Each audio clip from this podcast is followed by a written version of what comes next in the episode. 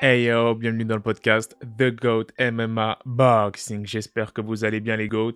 J'ai un scoop pour vous. Le chouchou du podcast sera bientôt de retour. Oh là là Mon chouchou Ceux qui nous suivent depuis le début savent déjà de qui je parle. Et oui, c'est bien Shakur Stevenson. En effet, selon plusieurs sources, il affrontera le dangereux Oscar Valdez le 12 avril dans un combat d'unification des titres WBO et WBC. Pour être honnête avec vous, je ne m'y attendais pas du tout. Et je suis agréablement surpris. On avait entendu toutes sortes de rumeurs comme quoi Top Rank et Boba Room voulaient opposer Shakur à Loma. Et ça n'avait pas trop de sens pour moi quand il y avait la possibilité de faire cette unification dans la catégorie. Le noblard n'est pas mort. Et on peut encore en 2022 retrouver des boxeurs qui s'affrontent au moment où le public veut qu'ils s'affrontent. Le contraire aurait été inquiétant. Car si le combat n'avait pas été fait, quand on sait que Valdez et Stevenson sont tous les deux chez Top Rank, beaucoup de questions se seraient soulevées. Et s'il s'avère que ce combat tombe à l'eau, je conseillerais fortement à Shakur de faire comme son compatriote Terence Crawford et de quitter l'écurie. Je dis ça car ça fait plusieurs mois maintenant que Stevenson et Valdez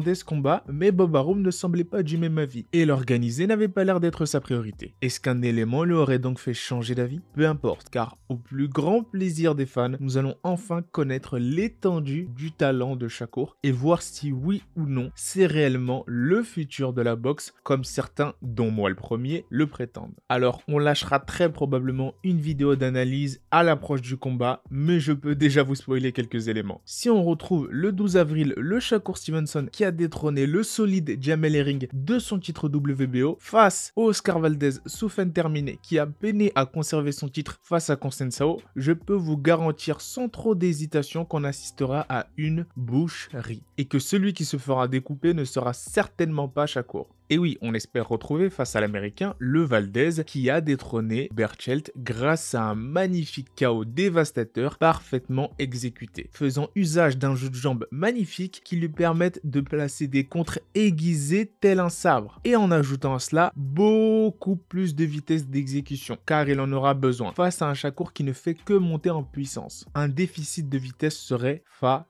pour le Mexicain. Face à un jeune champion déjà titré dans deux catégories à l'âge de 24 ans, qui ne prend littéralement pas de coups en combat. Genre littéralement. Ce qui en devient même inquiétant lorsqu'on sait que Shakur a surclassé aisément un Yordeni Suga sans sparring, qui est l'actuel champion WBA des welter, à tel point que j'en ai fait une vidéo réaction. Et l'on peut aussi se remémorer son historique de sparring avec Davin Haney, actuel champion WBC des lightweight, où là encore Shakur a surclassé son confrère avec aisance. La question qu'on peut se poser est donc la suivante. S'il inflige de telles corrections en sparring à des champions de catégorie au-dessus de la sienne, que va-t-il bien pouvoir faire à un Oscar Valdez? Oui, vous pourrez dire que j'exagère en commentaire, mais ça fait un moment maintenant que j'exagère entre guillemets au sujet de notre ami Shakur. Je vous renvoie simplement au premier épisode du podcast, oui, rien que ça, dans lequel j'affirmais déjà que Shakur était au-dessus des 4 rois de la catégorie lightweight. Propos pour lesquels je me suis fait incendier et que je maintiens encore aujourd'hui.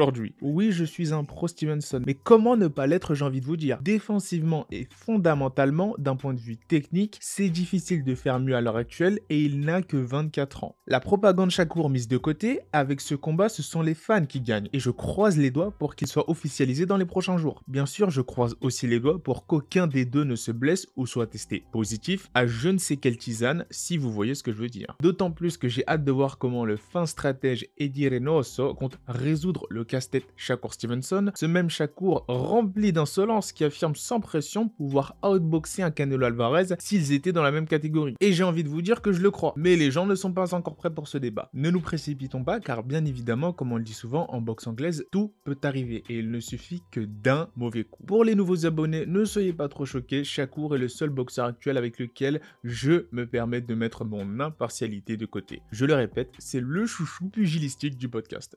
Doucement, doucement, doucement et j'assumerai pleinement de m'être trompé à son sujet s'il vient à se prendre un gros KO ou se faire outboxer par un Valdez, chose sur laquelle je ne parierai pas mon argent. Vous l'aurez compris, mes attentes pour course sont extrêmement élevées, c'est pour cela que je serai aussi le premier à pointer du doigt ses performances moyennes. En attendant, je ne vois personne le battre dans sa catégorie, si ce n'est un Valdez à son top niveau. Laissez-moi donc savoir en commentaire si vous êtes tout aussi excité que moi à l'idée de voir ces deux monstres s'opposer. N'oubliez pas de vous abonner et de liker pour soutenir le podcast, et je vous dis peace les goats.